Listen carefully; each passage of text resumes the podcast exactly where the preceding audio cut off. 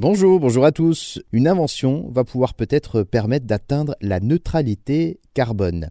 Il s'agit d'une usine de captation de CO2 dans l'air ambiant pour le stocker dans le sol. Développée par une start-up islandaise, 4000 tonnes de CO2 par an seront retirées de l'atmosphère. Alors une goutte d'eau, vous allez me dire, forcément comparée aux 33 milliards de tonnes équivalent CO2 que le secteur de l'énergie émet.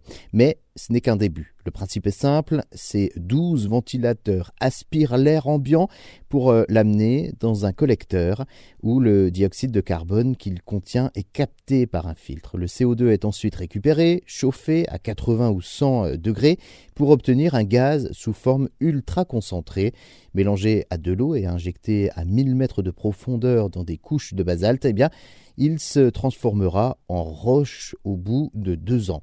Pour euh, arriver à ce procédé, il a donc fallu plusieurs dizaines d'années de recherche, 65 grands projets en cours à travers le monde, dont 26 opérationnels qui permettent d'éviter les rejets dans l'atmosphère d'environ 42 millions de tonnes de CO2 par an. Aux États-Unis, une grande partie est utilisée pour faire de la production d'hydrocarbures assistés.